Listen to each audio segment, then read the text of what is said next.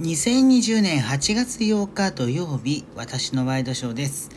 さて今日のニュースを見てまいりましょう。えまずはですね、今日の新型コロナウイルスの新たな感染者東京都で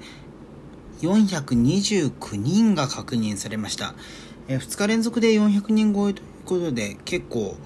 えーこの、注目を集めているわけですけれども、まあ、先週から考えてみたら若干落ち着いているような状況にはありますよね。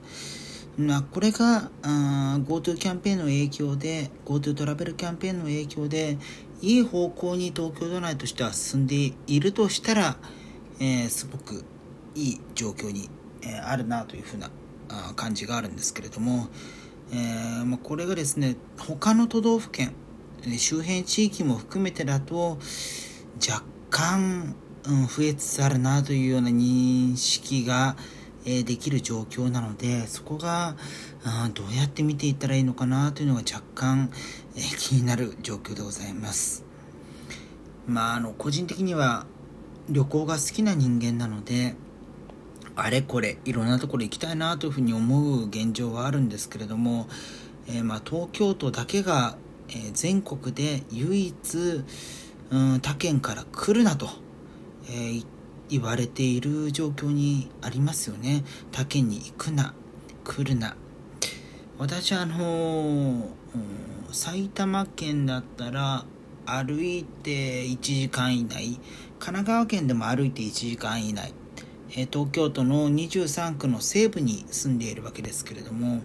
まあ、歩いたら多分1時間前後で両方県境まで行くと思うんですけれども、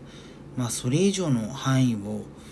出てはいけないというような世間にあるってことがすごくあの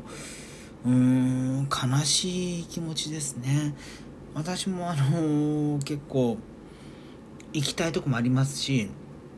会いたい人もいます。でもそれを我慢してまで、えー家にいる。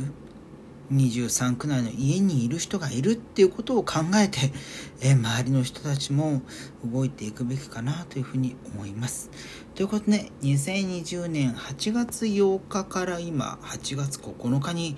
えー日付変わりましたねすいません。日付またいだの初めてかもしれません、えー失礼しました、え私のワイドショーでした。それではまた明日。